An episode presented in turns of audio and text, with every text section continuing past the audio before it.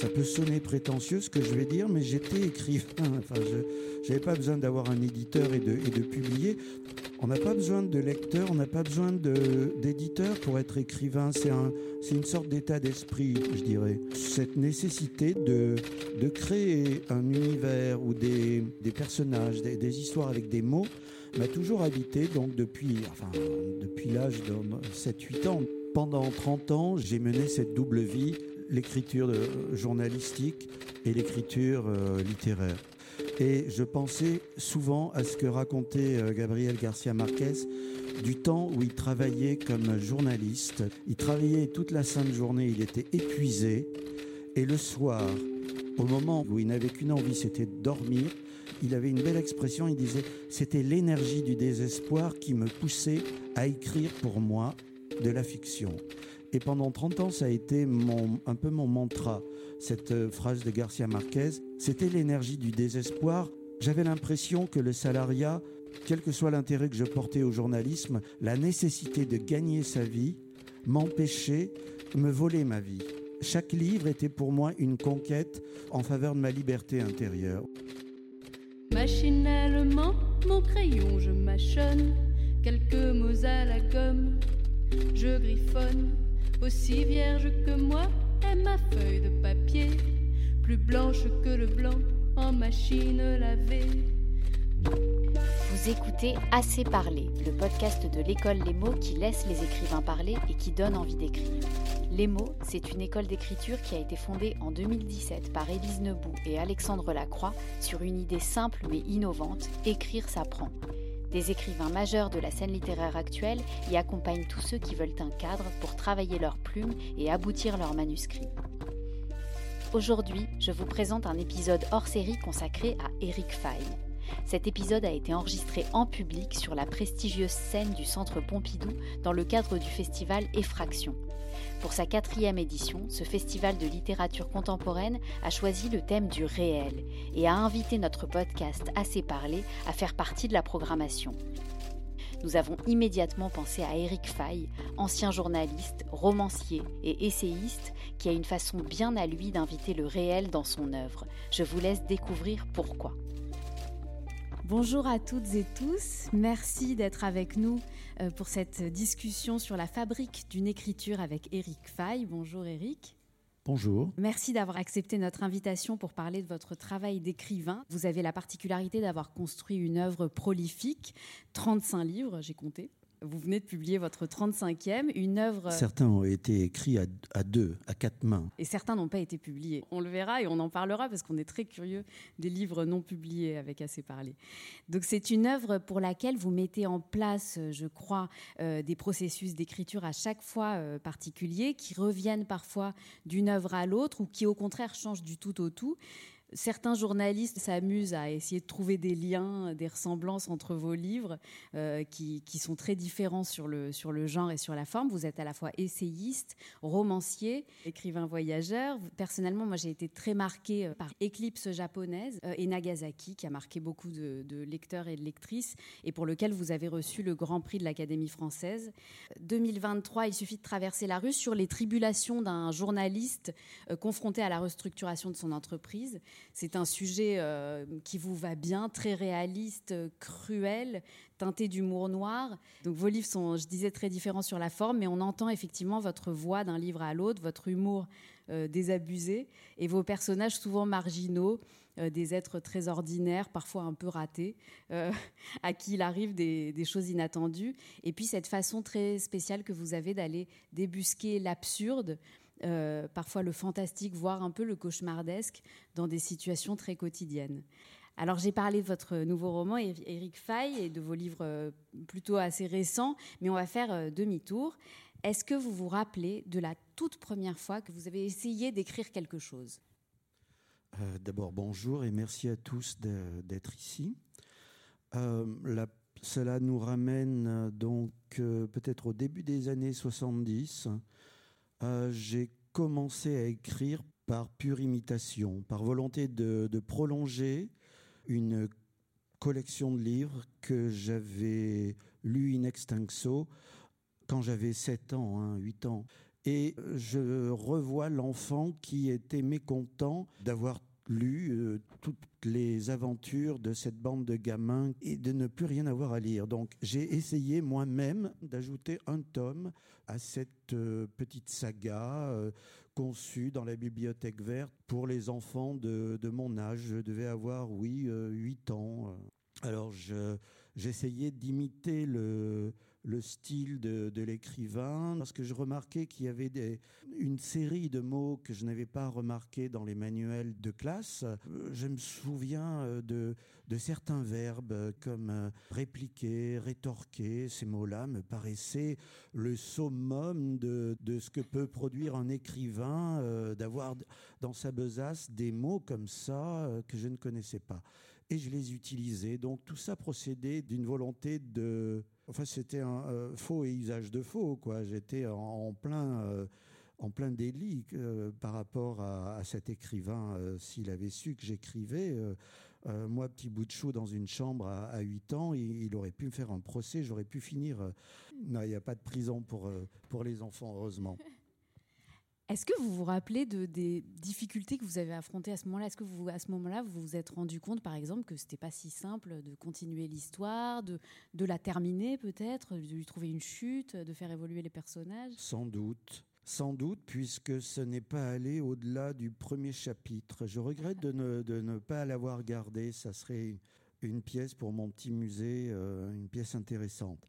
Par la suite, j'ai, euh, à 14 ans, j'ai, retenté une, tentative romanesque euh, autour d'une aventure exotique. Enfin, voilà, je, n'avais aucune culture de la littérature. Je ne, lisais que de la littérature pour enfants c'était vouloir mettre la charrue avant les bœufs, évidemment, de, vouloir écrire avant d'avoir lu, d'une certaine façon, avant d'avoir digéré l'histoire de la littérature, d'avoir digéré les, grandes étapes euh, qui font qu'on ne peut pas euh, écrire de la même façon. Euh, à la fin du XXe siècle qu'on écrivait au XVIIIe ou au XIXe. On en a un petit peu discuté avant euh, la rencontre. Vous m'avez dit que vous n'aviez pas forcément dans votre famille euh, de figure tutélaire euh, d'écrivain. Donc ce qui vous démangeait, c'était vraiment d'inventer des histoires, d'écrire. Ce n'était pas, je veux dire, de devenir écrivain. Vous n'aviez pas de fantasme là-dessus. Ma mère était professeure de français et les livres, la bibliothèque, tout ça était, faisait partie vraiment de, du décor familial. Il y avait des encyclopédies, beaucoup de, de dictionnaires. Ça comptait beaucoup pour moi, les encyclopédies. J'ai toujours euh, chez moi cette collection euh, qui était éditée euh, dans une sorte de cuir rouge qui s'appelait Tout l'univers, qui était une, une encyclopédie pour la jeunesse illustrée avec des, gravures, des, des, dessins. Et j'ai je, lu les, les 21 volumes. J'ai lu, relu, relu. et je croyais, j'étais convaincu de tout savoir. Euh, puisque l'encyclopédie était censée refléter l'état du savoir euh, à une période donnée. Ensuite, non, il n'y avait pas de figure d'écrivain dans la famille. Ça, peut paraître très, très curieux, ça peut sonner prétentieux ce que je vais dire, mais j'étais écrivain. Enfin, je n'avais pas besoin d'avoir un éditeur et de, et de publier. On n'a pas besoin de lecteur, on n'a pas besoin d'éditeur pour être écrivain. C'est un, une sorte d'état d'esprit, je dirais. Euh, cet état d'esprit m'a toujours habité. Cette nécessité de, créer un univers ou une mécanique, des, personnages, des, histoires avec des mots, m'a toujours habité. Donc depuis, enfin, depuis l'âge de 7-8 ans, depuis l'âge où, on, arrive à former des phrases et à, hum, où on commence à être impressionné par des lectures qu'on a faites en, soit en classe, soit, soit chez soi. Donc apparemment, justement, ce qui vous donnait envie d'écrire, c'était de lire et d'avoir envie de poursuivre ou d'imiter euh, le, le, geste ou les histoires. Est-ce qu'il y avait Initialement, oui. oui. Comment ça a évolué justement ça? Est-ce que le, réel, puisque c'est l'une des thématiques de cette rencontre, est-ce que le, ce qui vous arrivait dans la réalité ou ce que vous observiez autour de vous était aussi une matière qui vous donnait envie d'inventer des histoires? Oh, quand on est un bout de chou de 8 ans ou un ado de 14 ans, non, absolument pas. Non, non, c'était vraiment. J'ai, je ne sais pas pourquoi d'ailleurs, j'ai grandi dans l'idée que la littérature était avant tout une, une forme de voyage, une forme de, d'évasion, de, conquête. Il y a une, citation dans le livre de l'intranquillité de, de, Pessoa, la littérature comme toute euh, forme euh, d'art est l'aveu que, que, la vie ne suffit pas. Et c'était, je crois que c'était ce qui m'imprégnait déjà, c'était le, d'inventer une, une forme de, de supplément euh, magique ou cauchemardesque, peu importe. En tout cas, de, supplément à ce que la vie, le quotidien que je pouvais vivre ou que les adultes vivaient autour de moi, c'était cet espace de conquête, de augmenter le, réel. On ne parlait évidemment pas de réalité augmentée dans les années 70 ou années 60, mais il y avait cette volonté d'inventer une littérature qui n'avait qui ne participait absolument pas du témoignage ou de la description du, disons, du cadre dans lequel euh, on, connaît le réel. C'est par la suite seulement que, en me formant une culture littéraire, j'ai été convaincu, évidemment, en tant que lecteur, de ce que la, littérature pouvait être, tout en étant un art, pouvait être euh, un reflet, un témoignage, un regard sur une réalité et, que je l'ai repris à mon compte de, pour partie dans, dans, ce que je me suis mis à écrire. On a un objet ici sur cette table qui est assez imposant et impressionnant. Est-ce que euh, vous voulez nous en parler maintenant? Ah, Je ne l'ai pas pesé avant de venir, je voulais le peser. C'est Regardez bien, c'est le livre le plus gros que je n'ai que j'ai jamais écrit et je vous promets de ne plus jamais euh, rééditer ce genre d'exploit. 500 euh, pages, un premier roman euh, qui m'est venu à l'âge de 20 ans disons, pour, pour, schématiser un roman historique sur euh, la Seconde Guerre mondiale, puis la guerre civile en Grèce à la fin des années 40. C'est dans ce contexte-là que se déroule ce, premier roman qui, euh, qui a obtenu quelques lettres de, de maisons d'édition assez favorables, mais qui, heureusement par chance, ils n'ont pas été assez écervelés pour aller jusqu'à la publication parce que je m'en mordrais les doigts. C'est l'âge où on fait ses gammes. Moi, je n'avais aucune maturité dans l'écriture. Je l'ai tapé à la machine à écrire de mes parents. Il faut, qu'en que, en fait, on, on, va pas le faire circuler. C'est tapé à la machine et c'est vraiment très. Euh, voilà, on, le voit. Oui, il faut imaginer le travail à la machine avec le blanc. Enfin, c'est c'est formidable. J'ai euh, j'ai eu après mon premier essai publié chez Corti a été tapé à la machine également. Et c'est vrai que faut-il regretter la machine à écrire? C'est un débat qu'on peut avoir entre écrivains. J'ai même un, ami écrivain qui continue à, 60 ans passés à taper ses, manuscrits à la machine. C'est une vraie question. C'est une vraie question parce qu'on n'aborde pas le. C'est le travail de la, de la réécriture, de, de, la marche arrière. Avant de taper un texte à la machine à écrire, il faut l'avoir déjà J'écrivais évidemment à la main euh, au préalable, et longtemps j'ai écrit à la main sur des vieux cahiers. Euh, mais quand on tape à la, machine, disons qu'on sait qu'on ne pourra plus trop reculer, il sera difficile de refaire une page. Avec l'ordinateur, il n'y a pas cette euh, sensation de non-retour, c'est de relatif non-retour, de provisoirement définitif. C'est toujours évolutif ce qui est tapé à l'ordinateur. C'est l'illusion qu'un texte peut toujours changer, s'améliorer, être fondu. Et à certains moments, d'avoir le, petit bruit du chariot et des, des touches, il y avait quelque chose de grave, brutalement. Un instant qui était crucial parce que ah, je regardais chaque mot peut-être beaucoup plus attentivement qu'avec l'ordinateur.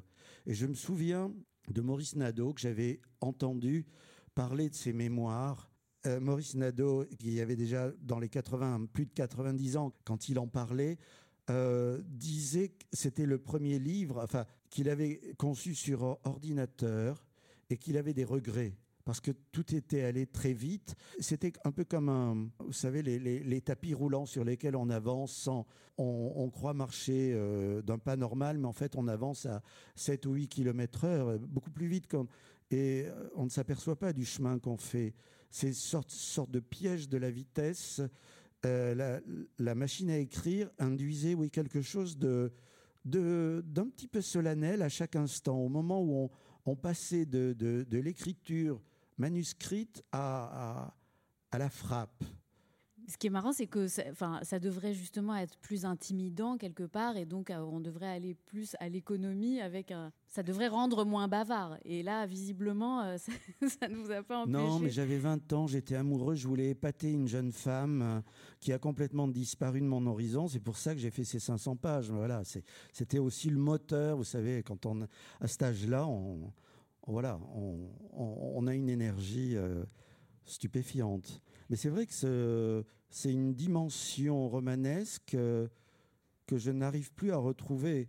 Comme lecteur, je, suis un grand lecteur d'amples romans ou de sagas, mais comme euh, comme écrivain, j'aime bien avoir la maîtrise. Je ne suis pas un, je préfère en, musique les, petits orchestres de chambre baroques aux, grandes cavaleries symphoniques et, c'est un peu pareil comme écrivain. Je préfère euh, diriger un quatuor qu'un orchestre symphonique. Avoir trop de personnages, avoir trop, trop de strates de narration, je perds les pédales assez vite. Donc vous l'avez envoyé à, des éditeurs. Euh, vous nous avez apporté aussi euh, d'autres objets de votre musée personnel, comme vous disiez tout à l'heure, qui sont des lettres de refus d'éditeurs que vous collectionnez. Oui, il faut jamais croire un, un, écrivain qui vous dira qu'il a été publié de but en blanc. Euh, ça arrive, mais c'est assez rare. Et c'est c'est intéressant de garder les lettres de refus. D'abord euh, pour les jours où, vous planez, où, la modestie euh, vous échappe, ça, vous remet un peu dans, dans le réel, justement, puisqu'on parle de réel. Et puis ça, ça permet de se rappeler que la littérature n'est pas une science exacte et qu'il y a beaucoup de... Le principe d'incertitude est très présent dans le, dans le jugement littéraire. Euh, est-ce que je peux parler d'un ou deux exemples? Non, j'avais un, manuscrit que j'avais envoyé au, Seuil. Il se trouve que je suis publié maintenant au Seuil. Et euh, la lettre de refus était signée en plus d'un prix Goncourt, Patrick Grinville. Et ça m'a doublement fait un, coup. Euh, d'être refusé par un prix Goncourt, mais c'était avec des, certains égards. Mais malgré tout, c'était un, un refus clair et net. C'était pour un, manuscrit qui est devenu par, euh, par la suite le livre Je suis le gardien du phare, qui a eu un, bon succès d'estime chez José Corti, qui a eu le prix des deux magots, qui a été édité en poche et qui a eu une bonne presse. Et notamment un, un article dans le Figaro signé Patrick Grinville, qui manifestement ne se souvenait pas que Trois ans plus tôt, il avait refusé ce qui était peu ou prou le même texte. Mais enfin, c'était intéressant. J'oublie de dire que l'article du Figaro de signé Grinville était très élogieux. Est-ce que vous pouvez nous lire sa lettre de refus? Elle est assez courte. Votre roman nous a séduit dans ses premières pages. L'idée, le ton, le charme. C'était un nous de majesté, hein, parce que nous a séduit, il n'a pas mis de S à séduit. Certes, il s'agit du roman de la vacuité et de la solitude, mais vous remplissez, nous semble-t-il, le vide avec des matériaux inégaux. Au bout d'un moment, le propos piétine ou vagabonde dans des variations faciles. Il y a de jolies choses, mais les interventions de l'auteur sont, sont un peu insistantes. Le style cède, sans doute volontairement, à des clichés, des sentences toutes faites. Cela manque parfois d'intensité, de densité dans les mots un peu bavard, ce phare, référence au titre qui était Le gardien du phare. Euh, vous êtes devenu ensuite journaliste. Euh, est-ce que vous diriez que ça a été une... Vous me disiez euh, avant, l'entretien que ça avait été comme une école du réel pour vous? je disais en introduction, vous avez un rapport au réel très singulier. Moi, la, la façon dont je le ressens, c'est en tout cas en tant que lectrice dans plusieurs de vos livres, on a l'impression que tout est très ordinaire, très quotidien, euh, très réaliste. Et puis, il y a des petits signes discrets qui nous montrent qu'on est en train de. Que, se demande finalement est-ce qu'on est en train de cauchemarder? Est-ce qu'on est dans le réel? Ou est-ce que les choses ne sont pas en train de glisser tout doucement? Et c'est assez, c'est assez angoissant par, parfois. Est-ce que déjà cette expérience en tant que journaliste vous a fait euh, vous frotter au réel d'une façon euh, importante pour vous, initiatrice? Alors j'ai travaillé dans la presse, effectivement, ça a été mon métier salarié pendant une trentaine d'années, comme dans une agence de presse, c'est-à-dire Il s'agit de journalisme de presse écrite, l'agence de presse étant l'exercice même de la concision, de l'effacement de comment dire de sa personnalité. On écrit de façon très impersonnelle. C'est un style très codifié qui doit répondre aux questions essentielles. À partir du moment où j'ai commencé à être publié chez José Corti, cela faisait déjà trois, trois ans que j'écrivais dans une agence de presse et j'ai eu un certain mal à, à retrouver ce qui était mon, à trouver ma phrase, à trouver mon ton, à trouver ma liberté. Parce que c'était une sorte de corset, l'écriture d'agence de presse. il fallait que je réussisse à, à reconquérir ma, ma, liberté intérieure, ma liberté de création, ma musique, retrouver une certaine musique. Et là, il y a eu divergence. Mais c'était un peu comme de, la même manière qu'à une certaine époque, je tapais euh, au travail sur un, clavier euh, anglo-saxon et chez moi sur un clavier d'ordinateur français. Les doigts, euh, instinctivement, en 2-3 secondes, retrouvaient la mémoire du, clavier. Et de la même façon, quand j'étais à, l'agence de presse, je retrouvais ce style extrêmement qu'on dirait euh, sec, euh, impersonnel.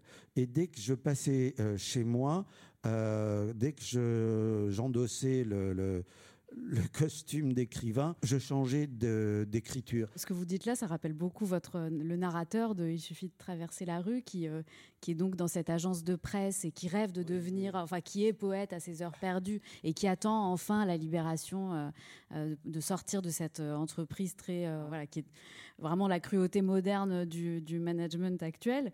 Il se demande finalement si une fois sorti de, de cette contrainte-là, il pourra, il a cette phrase que j'ai notée, la poésie a-t-elle encore des raisons d'être lorsque l'on a atteint la zone libre? Ça, c'était une... Euh, pendant 30 ans, j'ai mené cette double vie, l'écriture journalistique et l'écriture euh, littéraire. Cette double vie euh, au niveau de l'organisation du temps, la gestion de l'énergie intérieure. Et je pensais souvent à ce que racontait Gabriel Garcia Marquez du temps où il travaillait comme journaliste pour des journaux colombiens, latino-américains, à Paris dans les années 50. Il travaillait toute la sainte journée, il était épuisé. Et le soir, au moment où il, tombait de fatigue, où il n'avait qu'une envie, c'était de dormir, il avait une belle expression, il disait, c'était l'énergie du désespoir qui me poussait à écrire pour moi de la fiction. Et pendant 30 ans, ça a été un peu mon mantra cette euh, phrase de Garcia Marquez, c'était l'énergie du désespoir. J'avais l'impression que le salariat, à certains, quel que soit l'intérêt que je portais au journalisme, j'avais l'impression que le salariat, la nécessité de gagner sa vie, m'empêchait, me voler ma vie. Chaque livre était pour moi une conquête euh, pour, euh, en faveur de ma liberté intérieure. Voilà. Et hum, à partir du moment où, il y a trois ans et demi, je me suis retrouvé licencié dans le cadre d'un plan de départ volontaire, la question s'est vraiment posée en moi, est-ce que j'aurai toujours en moi le ressort, est-ce que j'aurai toujours cette énergie du désespoir, puisque je n'ai plus le sentiment qu'on me vole ma vie. Maintenant, je suis devant la... Comment dire C'est un peu l'heure de vérité. Est-ce que je vais persister à, vouloir écrire euh, de la littérature? Le fait est, puisqu'il y a eu ce livre, et il y en a eu déjà un, euh, autre, euh, que, oui, oui, oui, la, source n'a pas tari, heureusement. Peu avant la mise en œuvre du plan social et le dynamitage de services vieux d'un demi-siècle, la rédaction avait appris la mort d'un ancien pilier de la rédaction francophone, Victor Lemoine. J'avais travaillé sous les ordres de ce directeur pendant plus d'une quinzaine d'années et nous l'avions surnommé Citizen Kane pour sa personnalité tout à la fois sévère et solitaire, qui en impressionnait plus d'un et en terrorisait d'autres. On ne peut pas dire que la disparition du bonhomme à la retraite depuis 16 ans ait provoqué une véritable honte de tristesse, mais dans les couches profondes de notre mémoire collective, elle avait ravivé bien des souvenirs. Avec lui, c'était une façon d'être et d'exercer le métier qui s'en allait, et il aurait été difficile de ne pas voir dans son décès le symbole d'un changement d'époque. Les plus anciens, ceux qui avaient débuté en même temps que lui, gardaient du personnage un souvenir ému. Il nous a tout appris, répétait-il en boucle. Cela m'agaçait car, avant tout, il nous avait appris à vivre dans la peur et avait fait suer le burnous. Comme tout représentant d'une époque révolue, il avait eu des côtés touchants. On souriait en se racontant l'anecdote de la souris, le jour où, devant travailler pour la première fois avec un ordinateur, il avait fait venir le technicien dans son bureau.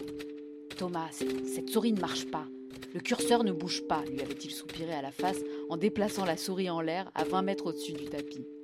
Le moine était craint. Le silence au bout du fil quand je décrochais le téléphone de mon poste en début de matinée. Il ne parlait pas tout de suite. Ménageait-il son effet? Je ne crois pas, mais peu importe, j'étais sur des charbons ardents. S'il m'appelait, c'est que j'avais fauté. À la vitesse à laquelle nous travaillions, nous commettions toujours des imperfections et l'imperfection la plus légère lui apparaissait aussitôt. Il voyait dans un texte ce qui nous avait échappé, et lorsque, après quelques secondes de silence, et après m'avoir dit Aurélien, bonjour, il enchaînait par quelque chose comme Regardez votre dépêche de 8h06, ou regardez ce que vous nous avez envoyé à 7h50. Il m'incombait de deviner ce qu'il pouvait bien avoir vu. Il ne jouait pas, non, c'était à moi de m'amender. Or, la seule envie qui me prenait alors était de pisser sur ma chaise à roulettes et de claquer la porte du bureau. Comme de bien entendu, dans ces moments-là, sa voix posée, froide, non pas hostile, mais chargée d'une certaine impatience, avec en sous-texte Mon temps est précieux, Aurélien, ne me le faites pas perdre. Sa voix donc me glaçait et figeait mes capacités de raisonnement. J'avais beau lire et relire les lignes du paragraphe incriminé, je ne voyais pas. À l'autre bout du fil, on patientait. Le moine était très patient. Et cependant, assez rapidement, il marquait à sa façon un tout léger début d'irritation, quelque chose de lointain, comme un souffle sibérien. Il venait de soupirer. Et quand ce soupir parvenait jusqu'à moi, je perdais le peu qui me restait de moyens intellectuels. Après m'avoir laissé mariner dans mon jus matutinal, Citizen Kane soupirait des rechefs et m'indiquait à quelle ligne se situait le problème. Je restais tétanisé le lien entre l'agence de presse et, la littérature, pour moi, c'était parfois très concret. C'est-à-dire que j'avais accès à toute la presse et à tous les jours énormément de dépêches, ce qu'on appelait notamment des, dépêches, des, informations insolites, des faits divers étranges. Et il est arrivé plusieurs fois que le travail d'agencier me fournisse des, sujets d'écriture. Ça a été le cas, par exemple, euh, oui, effectivement, le, fait divers japonais m'a inspiré le, petit roman Nagasaki. J'ai travaillé sur ce fait divers que j'ai relu encore il y, a, quelques jours. Ça consistait en trois paragraphes d'une agence de presse. Euh, c'était un, homme, un, célibataire euh, dans une grande ville japonaise, avait l'impression que des objets se déplaçaient ou disparaissait de sa cuisine entre le moment où il euh, partait au travail et le, moment où il rentrait chez lui en fin d'après-midi. Si bien qu'il finissait par installer une webcam qu'il pouvait consulter depuis son poste de travail. Et il faut, il faut, il faut dire, alors la dimension réaliste magique était facile à introduire parce qu'au Japon, contrairement à chez nous, tout le monde, par définition, tout japonais, ça fait presque partie de l'identité japonaise. Les Japonais croient aux fantômes. Enfin, ça fait partie de la vie, c'est évident. Pour eux, on ne va pas contester ça. On ne demande pas aux gens est-ce que vous croyez aux fantômes Ça serait comme si on demandait aux gens ici est-ce que vous croyez à l'existence de, de l'atmosphère que vous respirez? Non, euh, c'est pas une croyance, c'est un fait. Voilà. Et donc, euh, il voulait malgré tout euh, voir ce fantôme ou voir quelle apparition se produisait chez lui. Et effectivement, un jour, il le voit, une silhouette féminine traverser sa, cuisine, reparaître. si bien qu'au bout d'un certain moment, il avertit la police qui intervient chez lui, arrête cette femme l'interroge. La deuxième partie donc de, ce qui est le roman consiste en... Euh, c'est la voix de la femme qui, qui raconte et qui raconte pourquoi elle est arrivée à, à s'introduire dans cet appartement, non pas ponctuellement, mais elle avait réussi à vivre dans cet appartement depuis un an, dans une pièce qui était euh, inutilisée. Ça, ça a été une, euh, dans la vie d'écrivain, c'est extraordinaire quand on tombe par inadvertance, par hasard, sur euh, un fait divers, quelque chose qui, qui fait qu'il y a un avant et un après. Je, je savais, je pensais écrire une petite nouvelle de, de 10 ou de 15 pages, comme il m'arrivait assez régulièrement pour des recueils que je publiais chez José Corti. Et ça a donné un, court roman qui s'est appelé Nagasaki autour d'un fait divers. Mais le réel, euh, je me suis retrouvé sur des plateaux de télévision pour des faits divers avec des gens comme Emmanuel Carrère et on, constatait très vite qu'on ne traitait pas le réel de la même façon. Euh, je pense à son, à son livre qui s'appelait euh, L'adversaire sur un, fait divers terrible. Lui, empoignez, enfin, euh, prenez un, fait divers pour euh, le creuser, pour l'approfondir, pour enquêter sur la psychologie de, des, protagonistes. Euh, moi, c'était différent. C'était le, le, fait divers me servait, c'était l'image du tremplin pour aller vers une autre réalité pour aller vers une autre dimension qui était la dimension de la littérature. Dire que c'était le passage à la littérature, c'est très abstrait et c'est très difficile à définir. C'est-à-dire, passer à une dimension littéraire, c'est apporter un regard personnel. Ça peut être un peu comme les photographes mettent des filtres ou règlent une certaine profondeur de champ. Et en littérature, on peut faire ça euh, aussi en choisissant l'angle de vision, c'est-à-dire ça peut être l'absurde ou euh, d'une situation ou la dimension fantastique. Et j'aimais bien les faits divers pour rebondir vers autre chose, comme si ce tremplin m'emmenait vers mon propre imaginaire. Je ne cherchais absolument pas à savoir ce qui était arrivé à la protagoniste du fait divers japonais. Euh, surtout, il fallait que je me coupe. À partir du moment où j'avais euh, recueilli un fait divers, je voulais surtout ne rien savoir d'autre. Voilà. On va, euh, c'est passé très vite, on va faire circuler un micro pour les questions du public. Euh, bonjour. Moi, je voulais revenir sur ce dialogue entre le réel et la fiction euh, dont vous parliez tout à l'heure, puisque vous disiez que vous aimiez vous emparer de faits divers pour vous en détacher totalement et partir dans la fiction. Or, euh, votre dernier roman, qui est le seul que j'ai lu, contredit en partie. voilà, donc je voulais savoir, puisque donc si je comprends bien, il résulte en grande partie de votre expérience personnelle. donc, comment vous avez travaillé avec ce matériau justement et euh, qu'est-ce qui vous a, pourquoi est-ce que vous avez choisi euh, la fiction finalement ça aurait pu être un témoignage ou, autre chose. Et euh, alors est-ce que c'était est-ce que l'humour a, permis justement d'établir une distance? Enfin voilà comment comment est-ce que vous avez travaillé avec ce matériau de manière visiblement différente de vos précédentes œuvres? Voilà. Donc, pour faire une parenthèse, on n'a pas eu le temps d'en parler, mais j'ai commencé, disons, à, traiter le, le, le, réel comme matériau pour en témoigner par des récits de, de voyage en Sibérie, en Patagonie, au Tibet, sur les traces d'une exploratrice, Alexandra David-Neil.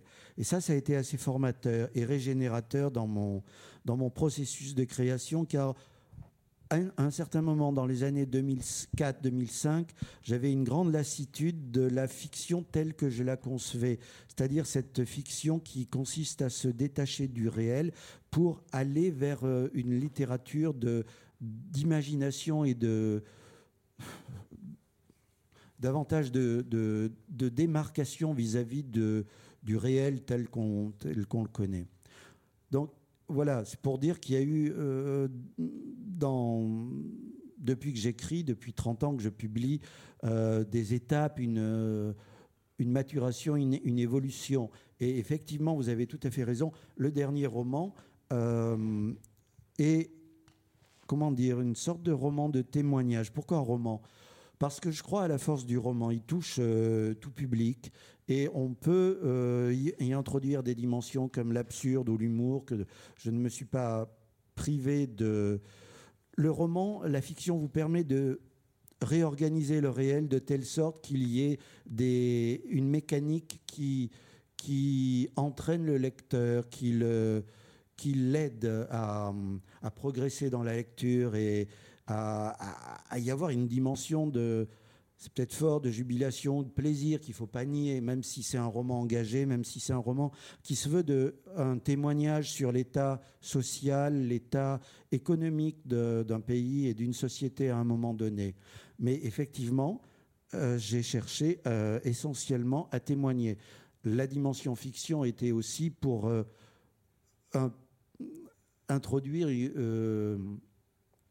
comment dire, farder la réalité pour ne pas avoir trois procès euh, voilà, c'est une dimension assez concrète aussi. Pour pouvoir, mais ça c'est intéressant.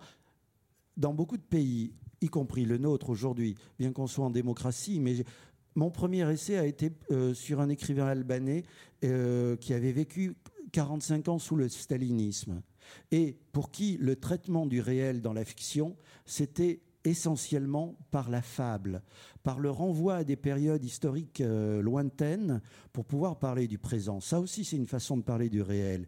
Et là aussi, la fiction, dans la mesure où on, ne peut pas toujours mettre les noms et parler avec une exactitude parfaite du réel, sauf à avoir des procès, vous savez, on est menacé, il y a des formes d'intimidation très concrètes, même dans les sociétés démocratiques. Donc, ben, on utilise la fiction, on, farde le réel, ou, alors on utilise la dimension de la fable, du conte. C'est toujours euh, intéressant. On n'a pas le. On mm. pourrait en parler pendant. On pourrait en parler pendant des heures. Merci beaucoup, Eric Fay. Je suis désolée, on ne peut pas prendre plus de, questions. On doit s'arrêter. Mais merci, Eric Fay. Merci à vous et merci à, tous. Et merci au Festival Effraction pour leur accueil. Pour farder le réel, le rendre aussi méconnaissable et élastique qu'un tremplin vers votre propre imaginaire, rendez-vous au prochain atelier d'écriture d'Eric Fay à l'école Les Mots en vous renseignant sur le site lesmots.co ou en venant directement sur place aux 4 rue Dante à Paris. En attendant, si vous avez aimé cet épisode, abonnez-vous au podcast Assez parlé et aidez-nous à le faire connaître en laissant des commentaires et des étoiles. Et surtout, si ce podcast vous donne envie d'écrire ou de parler, on est là pour vous lire et pour vous écouter. À bientôt.